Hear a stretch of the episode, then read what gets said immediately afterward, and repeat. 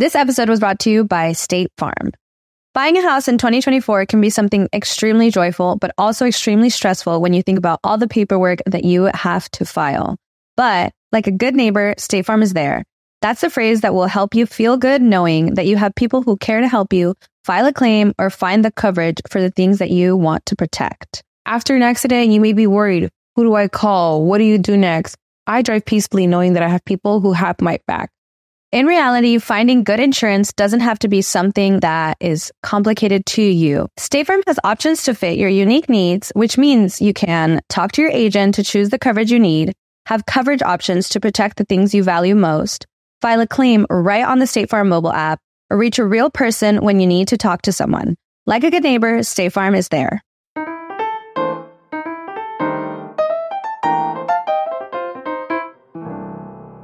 Hello, mi gente amada y bienvenidos a un nuevo episodio de Bla, Bla, Bla. Muchísimas gracias a todos los que están escuchando. Como arranco, siempre uno tiene que ser agradecido con la gente, ¿no? Es lo mínimo. Y no solo agradecido, sino también sumiso en mi caso, porque yo siempre arrancando el programa empiezo de rodillas, con las manitos así juntas en, en, en, en gesto de, de, súplica, diciéndole a la gente que por favor se suscriba al canal. Es así de sencillo, yo no tengo por qué ocultar, no, que si ustedes me siguen, a mí no me da igual, no, no. Yo me muero porque me sigan, entonces por favor denle al botón de suscribir. Si se fastidian, bueno, le dan a suscribir también, es el mismo botón, así que bueno también. No le vayan a dar a suscribir. Ok, eh, vamos a arrancar primero. Quiero empezar hablando del mundial. Sigo pegado con el mundial, pero grave. Eh, bueno, mi productividad ha bajado agresivamente, así mismo lo digo. Eh. Es un vicio porque empiezo viendo el, el partido de las 5 de la mañana, solo lo vi con el de Argentina, Arabia Saudita. Ahora vamos a hablar de esa tragedia, ¿ok? Pero siempre arranco con el de las 8 de la mañana y digo, bueno, veo el de las 8 de la mañana, tranquilito. 8 de la mañana realmente no es que voy a estar escribiendo una gran obra, no, bueno, es 8 de la mañana, ni siquiera he desayunado. Ni siquiera he desayunado. Entonces digo, bueno, veo este, ok, perfecto, lo veo. Ese partido siempre termina que como a las 9 y media de la mañana, ¿no? Termina a 9 y media de la mañana, me veo el resumen del partido que acabo de ver, digo, lo pienso todo lo mismo. Oye, si hubiesen hecho esto, si no hubiese pasado tal. Entonces después veo el de las 11, ¿no? Digo, bueno, 11 de la mañana es el mundial. ¿Cuándo va a ser el mundial de nuevo? Déjame ver el de las 11 de la mañana. Entonces, el de las 11 de la mañana es el que suelo ver con ya mayor atención, o sea, estoy ya en la máxima fiebre del mundial, ¿no? Ya es mi segundo partido del día. Termina ese, digo, bueno, ya es hora de trabajar, ¿no? Es momento. Debo grabar el podcast, tengo que escribir stand-up, pero ya va a empezar el de las 2 de la tarde. Entonces digo, bueno, nada, voy a tener que ver desde las 2 de la tarde porque no voy a estar diciendo que estoy en la fiebre del mundial y no estoy en la fiebre del mundial. Entonces ustedes me entienden.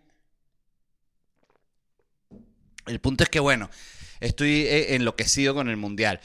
Perdió Argentina con Arabia. Eh, la gente me escribía jodiéndome que dijiste que sería un milagro si gana Arabia. Evidentemente. Y siento que todo el mundo opinaba igual que yo. Nadie se esperaba que iba a ganar Arabia.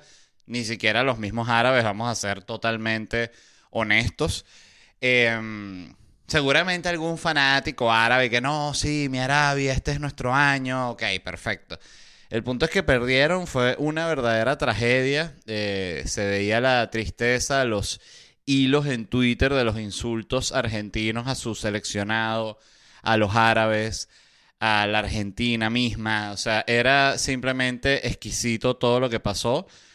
Eh, igual lo lamenté porque Argentina es uno de los países a los que yo siempre le voy en el mundial, pero bueno, este siento que va a ser parte de su puede ser parte de su, su épica en este mundial haber perdido ese partido con Arabia. Todo el mundo pensaba, y yo, yo pienso que no vamos a perder, que vamos, que estamos eliminados y Arabia el, forro de las pelotas, gol. No, todo, todo el mundo, mierda, qué loco el, el, discurso de Messi, pero sí nos motivó. Vi un video, búsquenlo, de el entrenador Déjenme buscar cómo es que se llama él. Entrenador Arabia Saudita. Herve Renard, que es un francés que, bueno, apuesto, búsquenlo. Es como el príncipe de, Shrek. es. Como el príncipe de Shrek. Y mm, el tipo le forma un peo en el camerino. Eh, además que es comiquísimo porque el carajo habla en francés y tiene al lado un traductor que no sé si será un mismo jugador que sabe francés y traduce o hay una persona contratada para que traduzca todo lo que él dice. Y el bicho está formando ese peo en francés y que no joda. Están jugando esa mierda como si fuese un amistoso. Hay 60 mil personas afuera. Tengan respeto con esa gente. Ellos ya tuvieron su oportunidad. Eso es exactamente lo que dice, por cierto. Ahora nos toca a nosotros. Y vamos a... Una locura. Y bueno, y sale Arabia y gana. Pero que tú dices, oye, qué arrecho que sí existe esos discursos así tipo película en el, que el, en el cual el el director técnico simplemente se harta de la huevonada y dice, miren, esto es lo que va a pasar, ¿no? impresionante, me encantó. Em, ¿Qué otra cosa pasó? Ah, leí que esto es una noticia real. Dice, luego del histórico triunfo de Arabia Saudita ante Argentina en la primera fase de la Copa del Mundo, Su Majestad el Rey de Arabia Saudita le ha regalado a cada jugador del plantel un Rolls Royce Phantom valorado en medio millón dólares. Coño, sabroso. Así sí. Así sí. Yo siento que cualquier persona que logre algo épico en su vida eh, se merece ganarse un Rolls Royce Phantom. Ojalá el, rey de Arabia Saudita. Es, una buena idea para un reality, ¿no? No para, no, para un reality, sino más bien como para un programa de concursos que es. Eh, se llama. Eh, ¿quién quiere el rey? Algo así.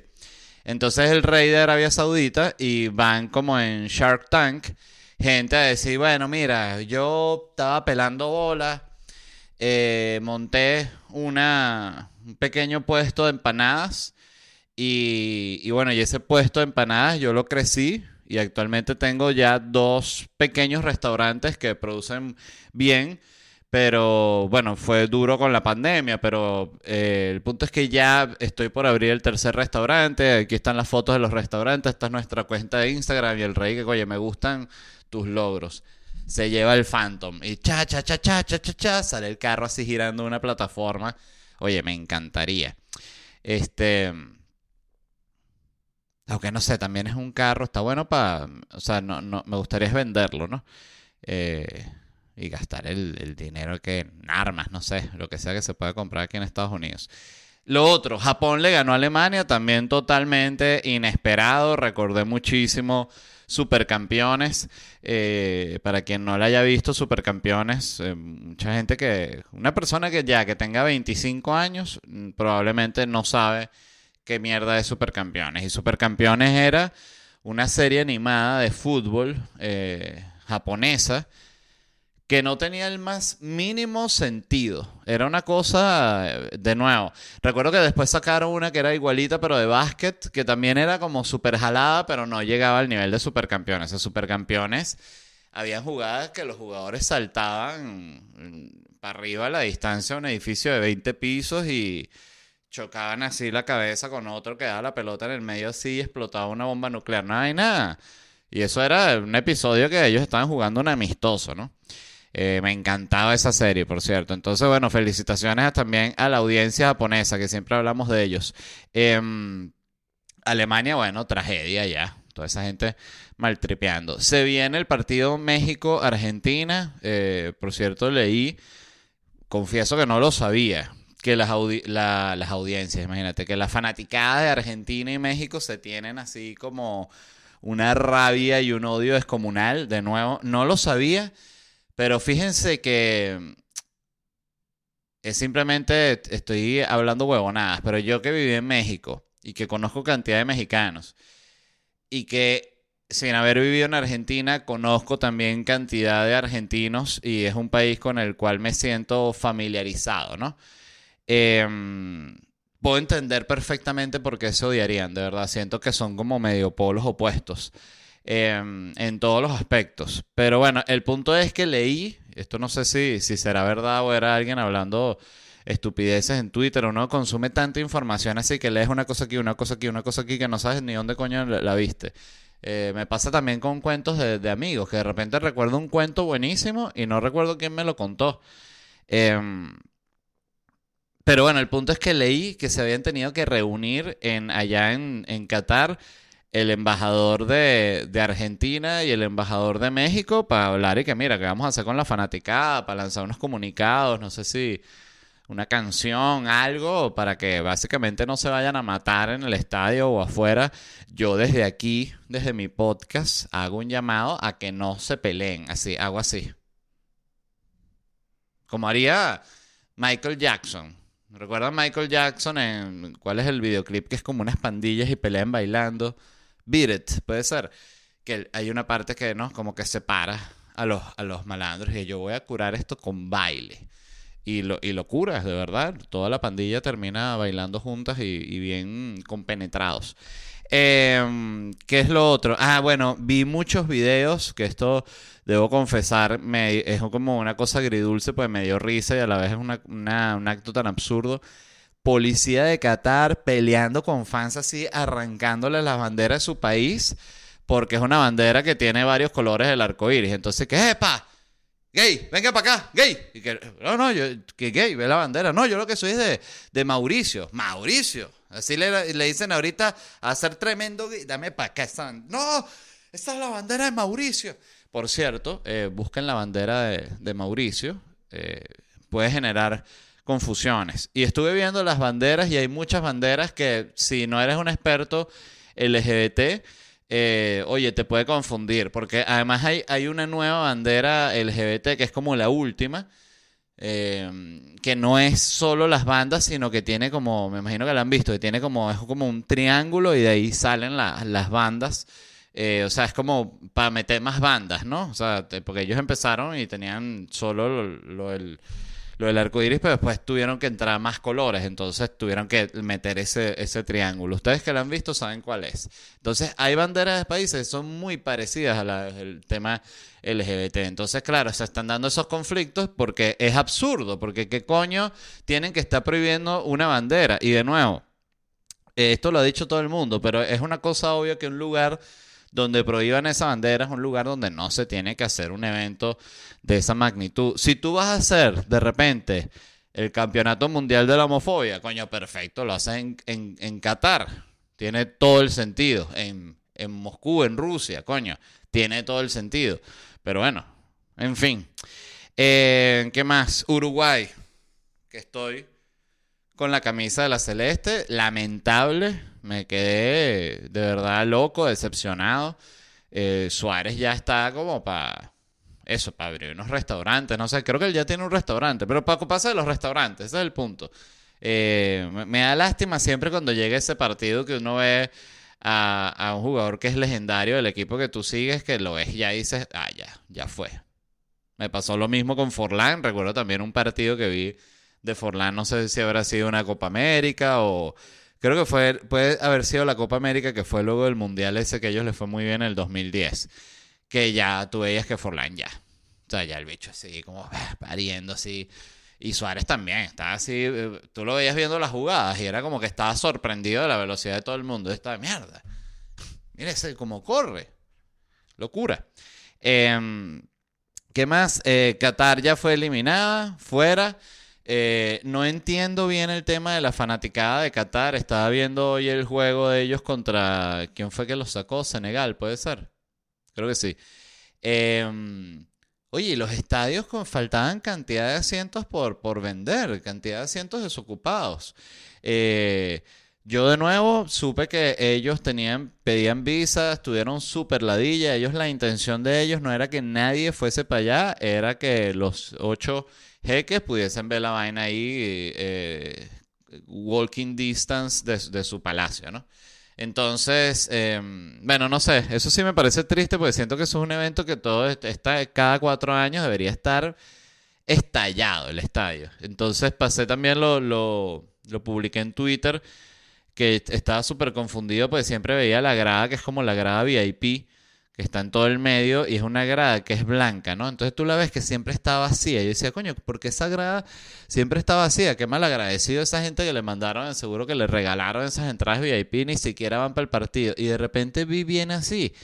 Y era que eh, son puros árabes con la cuestión blanca, entonces no se ven. Entonces la cabecita, desde, desde la distancia, como está con el, el, el, paño este, la, la, la, sábana, eh, se ve como si fuese el espacio entre las butacas, pero sí hay gente sentada. Igual hay muchas también vacías que están blancas, pero es como una especie de ilusión óptica, es bien loco. Y lo otro es que, bueno, que Neymar, se lesionó, parece que, que grave de no jugar más, entonces también triste ahí para Brasil. Brasil es un, un equipo que yo como siempre he leído Uruguay, considero a Brasil como medio enemigo natural, pero... Además, siempre me, fastidiaba, como yo le digo a Uruguay, que cuando yo era niño, ahorita algo que debo comentar es que me alegra ver la cantidad de venezolanos que le van a otros equipos que no sea Brasil, a cualquiera. Usualmente son los países donde ellos viven. Tú ves, por ejemplo, que en, estando en Costa Rica, estuve hablando con unos venezolanos que viven allá, este, Terry y Juan este, María Eva, saludos a ellos y tienen muchísimos años allá y ellos hablan del equipo de Costa Rica como si fuese el equipo propio porque lo han vivido y lo han disfrutado y es el país que los recibió y eso me parece bellísimo. Pero lo más bello es que me encanta que ya no hay tanta gente que le vaya a Brasil. Cuando yo era niño, si tú no le ibas a Brasil, casi que te caían a coñazos. Era una vaina muy loca. Pero bueno, antes de seguir con las noticias del episodio de hoy, eh, hablé como siete horas del Mundial. No me importa, es mi podcast hago lo que quiero. Igual les suplico, se suscriban. Les quería comentar las nuevas fechas que voy a tener, o las próximas fechas, porque no son nuevas, ya están en la página. Eh, Miami, termino el año aquí en esta ciudad trabajando. Voy a estar el 9, el 16 y el 30 de diciembre haciendo noches en Miami. Eh, siempre estoy probando material aquí, siempre tengo invitados que van a hacer stand-up también, está súper chévere, eh, dejo el alma en la tarima, así que están invitados si están en Miami para que se pasen por allá. 9, 16 y 30 de diciembre, entradas en ledvarela.com. Las dos funciones de Orlando que hoy la semana que viene están agotadas. Muchas gracias a la gente de Orlando. Y el año que viene arranco el 14 de enero en Nashville, luego Atlanta, Naples, Charlotte, Filadelfia, New York, Washington DC y Gainesville. Todas estas entradas están en ledvarela.com. Este, mm, ajá, las noticias de, de hoy. que les iba a comentar? Déjenme siempre ver cómo voy de tiempo. Perfecto.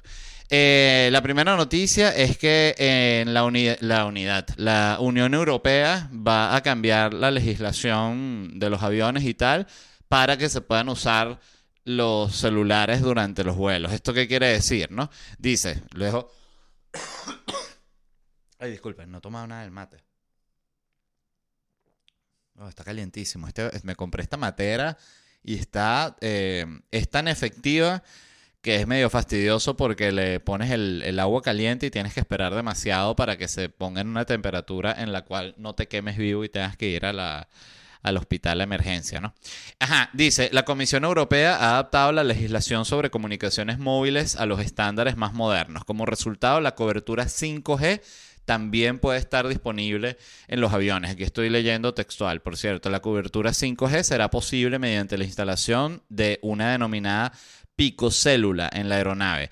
A través de esa estación de red se puede enviar llamadas telefónicas, mensajes de texto y tráfico de datos a través de una red satelital a una red móvil en la Tierra. Recuerden este nombre picocélula porque seguramente en 10 años van a empezar a salir en Netflix eh, todo este documental de cantidad de aviones que se van a caer y van a decir, no, todo por la picocélula. ¿Te acuerdas que la gente quería eh, mandar WhatsApp, que se iban a morir si, estaban tres horas sin mandar un WhatsApp? Bueno, nada, sí, se cayeron los aviones, lamentablemente. Pero ya está activo de nuevo, esta vez sí lo arreglamos. Entonces, en otra decisión, la Comisión también quiere abrir las frecuencias 5 Hz a Wi-Fi en automóviles, autobuses y otros medios de transporte. Eso sí, no entiendo absolutamente qué significa. Déjenme buscar frecuencia. 5 Hz. No, ya ves, ¿qué es esto? Cualquier cosa me salió. Me salió que sonido binaural puro, ondas teta 5 Hz, como un video de YouTube. Ya está, que le voy a dar play, a esa vaina. Eso te hipnotiza de una que... Te quedas vuelto loco y matas a toda tu familia. Esa es una buena idea para una película de terror, que sea como un poquito así como el aro, ¿no? Eh, por cierto, la estoy diciendo aquí, se me acaba de ocurrir, eh, si me la van a robar, róbenla, háganla y después los demando usando mi propio podcast como, como prueba en la corte, ¿no? Y luego hago una película sobre yo demandando a los que me robaron la, idea del video de YouTube. El punto es, em, es un video de YouTube que si caes en él, es, tal cual, te pasan el link, lo pasas a alguien que quiera morir lo ves y la vaina te mete, te hipnotiza y te mete una locura que te lanzas tal cual al resplandor de matar a tu familia. Entonces todo empieza a ser quién montó este video, no sé qué tal. Recuerdo que había una película de Nicolas Cage que era así, que me encantó en su época. Era como un tipo que descubre como una especie de red de, de pornografía así súper mórbida, pero una vaina espantosa. Él no sé si es un detective o algo así, pero una buena peli como de la misma época de, de Seven, creo, si no me equivoco. Em, por cierto, ahorita que estaba hablando esto del 5G y del 5 Hz y de toda esta vaina, ¿recuerdan cuando en la pandemia había todo un grupo de gente que estaba asustada del 5G? Oye, por favor. Qué vergüenza, ¿no? De verdad que la pandemia sí volvió loco un poco gente, me incluyo. Yo ahorita recuerdo cosas que yo pensaba durante la pandemia y, digo, wow, yo estaba mal de la cabeza durante la pandemia y no me había dado cuenta. O sea, me di cuenta cuando todo volvió a la normalidad que dije, ah, ok, ya, o sea, sí, sí estaba afectado por todo lo que había sucedido. Este, no, no solo por, por la, la locura en la que está el planeta, sino cuando eh, te afecta en lo personal, que en mi caso era que no podía hacer shows más nunca. Y yo dije, bueno, entonces el stand-up desapareció para siempre. Yo más nunca me voy a presentar. Más nunca. Se va a hacer un show de stand-up.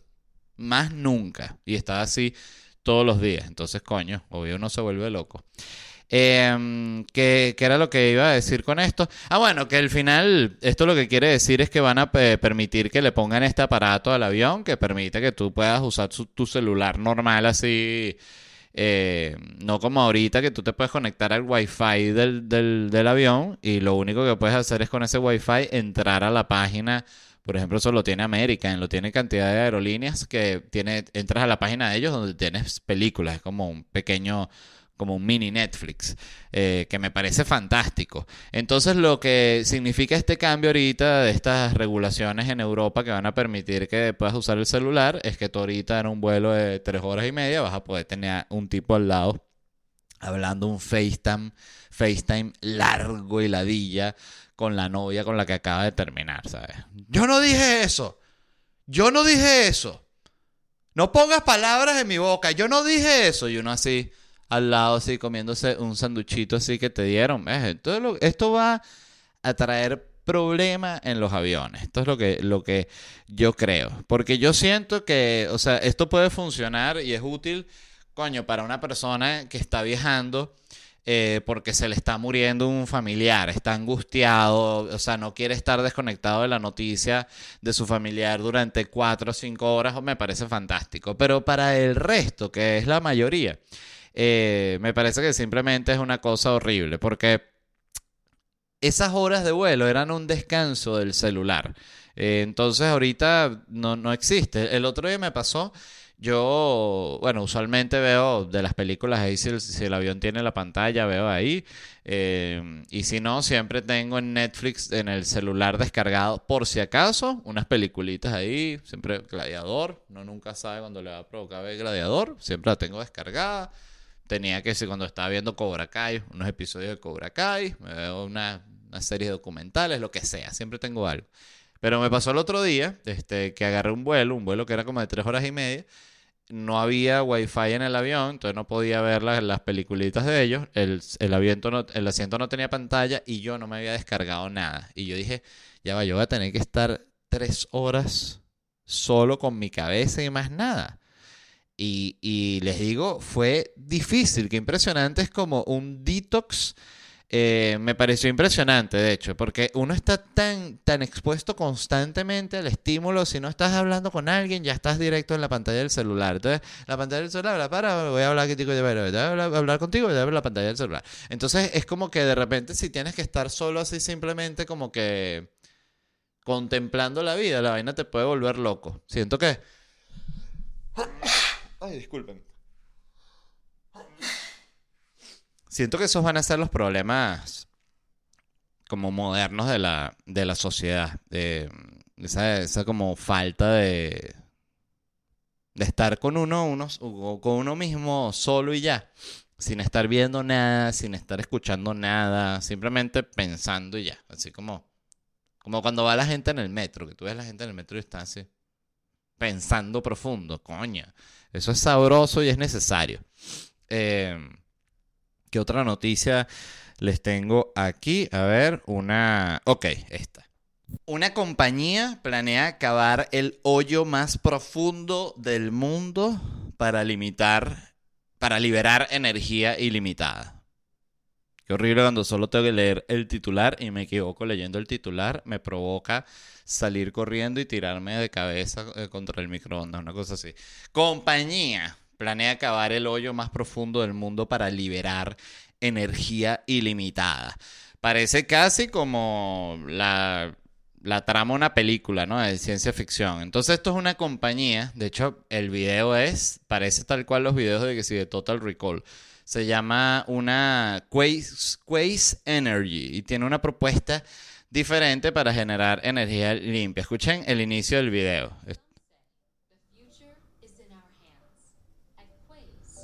We believe it's below our feet, 3 to 20 kilometers deep underground. Down there is an untapped energy source waiting. Ok, este, ese es el video como informativo de ellos, lo pueden buscar en YouTube, dice, se llama Quace, The Future of Clean Energy.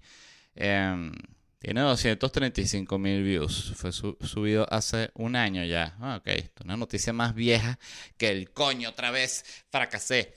Ok, em, ¿cómo lo piensan hacer? ¿Esta gente qué quiere hacer? ¿Cuál es la, propuesta de ellos? ¿no? Ellos quieren taladrar, ellos tienen como, ojo, como unas pistolas especiales de micropartículas y todo un peo demasiado futurista. Déjenme que estoy buscando dónde está la, noticia, porque quiero buscar cómo es que se llama la, las pistolas que ellos manejan, como unas pistolas de plasma, una vaina así, ya.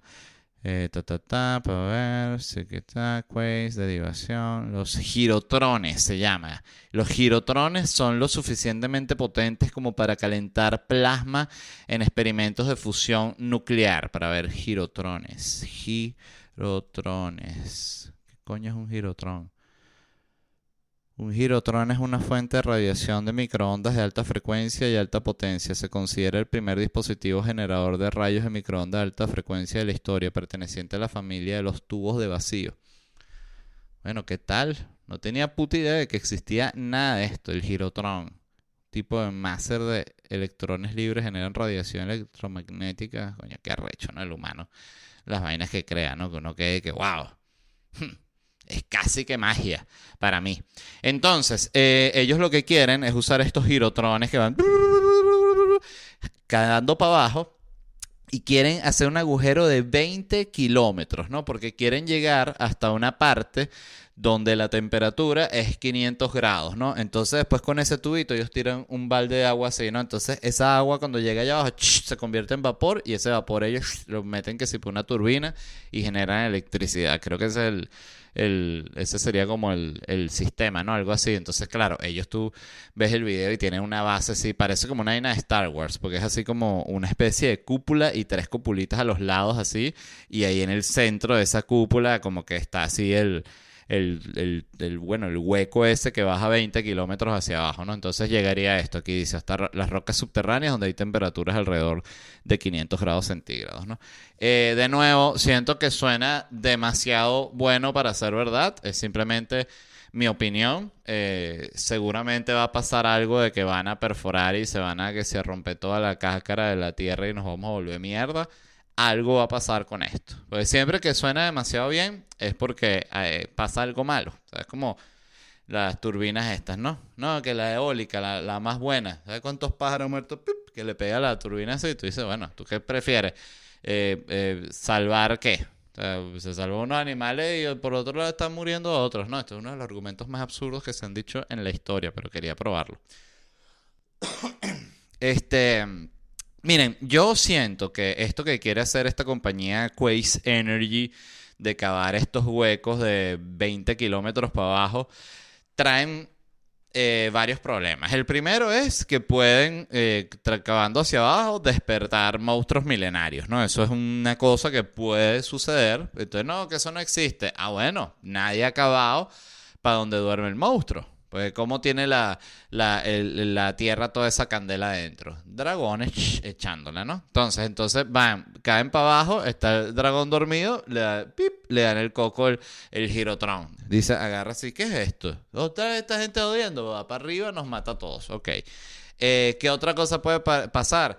Lanzan también el girotron para abajo, llega a una distancia, no saben qué hay, y pip, portal a otra dimensión, se meten los monstruos milenarios. Entonces el principal problema con esto de los girotrones es- son los monstruos milenarios. No es importante tenerlo siempre, bueno, en consideración, ¿no? Siento yo, no, no está de más.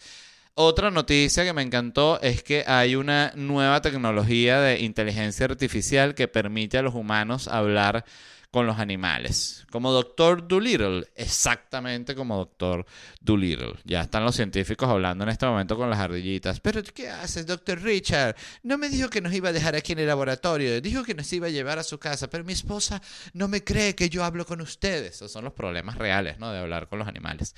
Em, Ajá, ¿cómo es esto?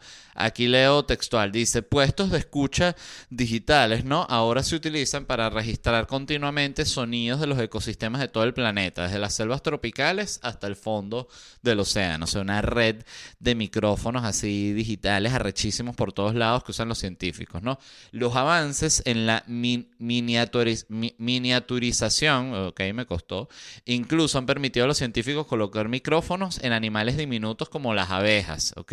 Han creado unos microfonitos así que se los ponen a las abejas. Entonces, aquí está en bandeja. ¿Cuál es la idea? Hay que conseguir tres abejas que sean cómicas, que tengan chispa y se les produce un podcast que se llame Tres abejas, un panal. Se sube igual a Spotify y toda la cuestión. Su Patreon, todas las abejas, no, ¿qué tal? Que el pan, el, el- el polen, que la gente no sabe lo que es el polen, en fin, ¿no? Que la- la- las abejas tendrán su cantidad de problemas, ¿no? Entonces, dice, esto todo lo habla una especialista que se llama Karen Baker, que escribió un libro que se llama, ya les voy a decir, eh, Los sonidos de la vida, cómo la tecnología digital eh, nos está acercando al mundo de los animales y las plantas. Ella es como una... eh, ¿Cómo es que es el, el nombre de la especialización de ella? Ella es directora del Instituto de Recursos Medio Ambiente y Desarrollo de la UBC, la Universidad de Columbia Británica. Ok.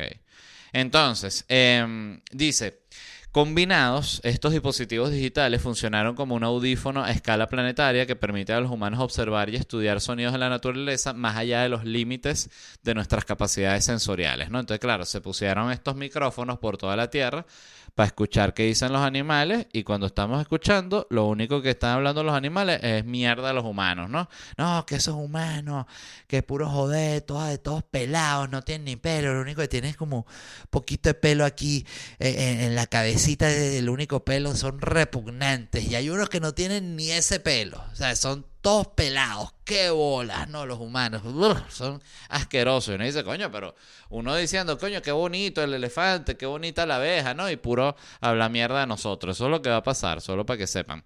Eh, ajá, más sobre las abejas, que está bien interesante esto. Ella cita, esta especialista Karen Baker, a un equipo de investigadores en Alemania que enseñó a unos pequeños robots, como unos mini drones, a hacer la danza del meneo a las abejas, que es como, tengo entendido, como una manera que ellas tienen de comunicarse.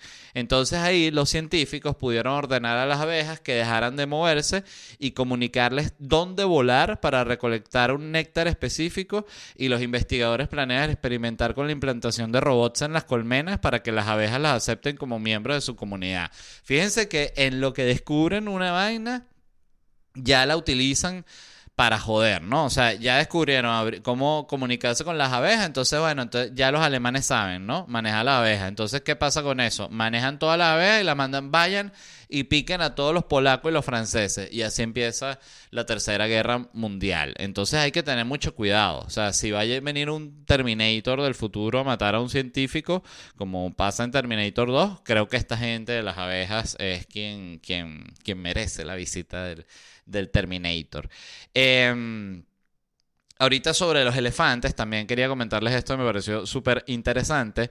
Ella escribe, es que esta Baker escribe en su libro sobre una científica bioacústica llamada Katie Payne. Y esta mujer descubrió sobre cómo se comunican los elefantes y ella fue la primera en descubrir que los elefantes emiten señales de infrasonidos, sonidos por debajo del rango auditivo humano. Las vibraciones de estas señales permiten a los elefantes enviar mensajes a largas distancias a través del suelo y las piedras. O sea, mandan, este infrasonido también, pega en la piedra y otro elefante escucha, ¿cómo? Que se cogieron a María. Entonces, bueno, esas son las vainas. Dice, eh, dice, desde entonces los científicos han descubierto, escuchen esto, qué locura, que los elefantes tienen distintas señales para abeja, humano, así como señales específicas para humano amenazante versus humano no amenazante. O sea, y tienen incluso una señal que es eh, que lo que dice es, este humano está cagado, vamos a pegarle un susto, que es cuando te corren y te hacen así con las orejas que la gente grita en los safaris, ¡ay! Unas viejas, ¿no? Este... Qué impresionante que tengan todas estas señales para humano, humano amenazante, humano no amenazante. O sea, la gente está demasiado clara, no la gente, los elefantes están demasiado claros. Qué impresionante como así, eh, porque abeja es pila con las abejas, te van a picar en cambio, con los humanos sí tuvieron que crear, mira, vamos a crear otra señal eh, de infrasonido porque no todos nos quieren matar para cortarnos los colmillos. ¿Cómo es eso? No, el otro día llegaron unos eh, así como bien, bien vestiditos que, que, nos querían salvar y se llevaron, ¿recuerdas Freddy? Sí, claro. ¿Qué pasó con Freddy? Que no, estuvo, no vino más. Bueno, se lo llevó esta gente. Freddy me mandó un mensaje, está en un zoológico en San Francisco y que es súper bien. O sea, sí, súper limitado, ¿no? Pero es parte del tema de vivir en Estados Unidos. Dice el mismo Freddy que los espacios para vivir son mucho más pequeños, ¿no? Por los precios. Entonces, bueno, nada. Eh, vamos a crear este sonido infrasonido para determinar cuál es ese tipo de humano. Entonces, no, no pisotearlo, ¿no? Pues tal vez nos puede llevar a algún sitio donde no nos vayan a matar. En fin. Lo último de lo que les quería hablar es que estuve viendo no los streamers, no los streams de Luis Enrique, eh, sino unos resúmenes que busqué en YouTube. Em, para que no lo sepa, el entrenador, el director técnico de España, Luis Enrique, decidió. Ah, bueno, disculpen.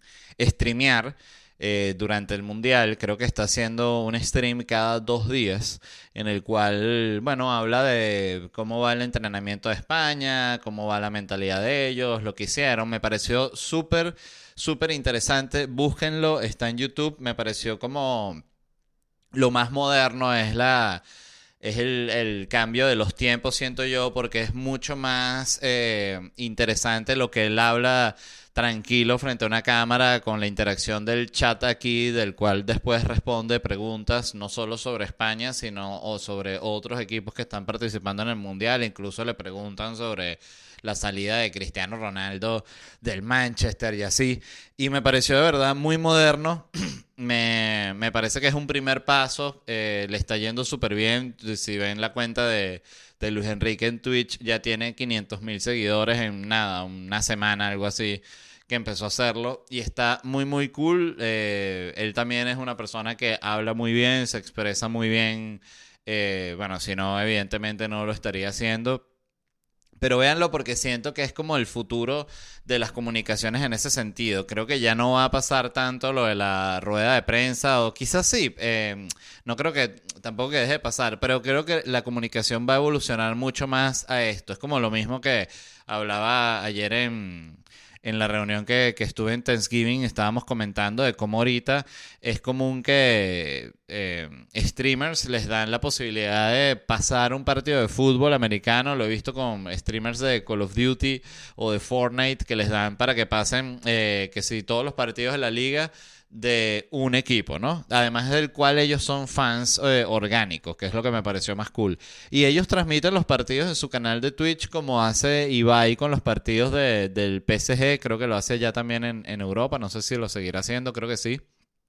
Pero es la, la versión moderna de consumir deportes, porque primero eh, Ibai sí se pone como a narrar el juego, como si fuese un, narrador eh, profesional cosa que él es, ¿no? Eh, solo que empezó en, en, LOL, ¿no? En League of Legends, creo que, que empezó Ibai narrando.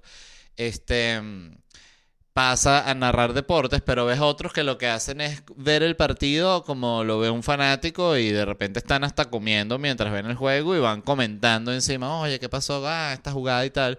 Eh, y son simplemente nuevos formatos, no sé, me pareció muy interesante lo que hizo Luis Enrique, eh, muy moderno y me parece muy cool. Chequenlo en YouTube. Eh, les repito una vez más que me voy a estar presentando en Miami el 9, el 16 y el 30 de diciembre. Están súper invitados, entradas en lesvarela.com y luego Nashville, Atlanta, Naples, Charlotte, Filadelfia, New York, Washington, D.C. y Gainesville. Nos vemos unos días, se les quiere mucho. Bye. you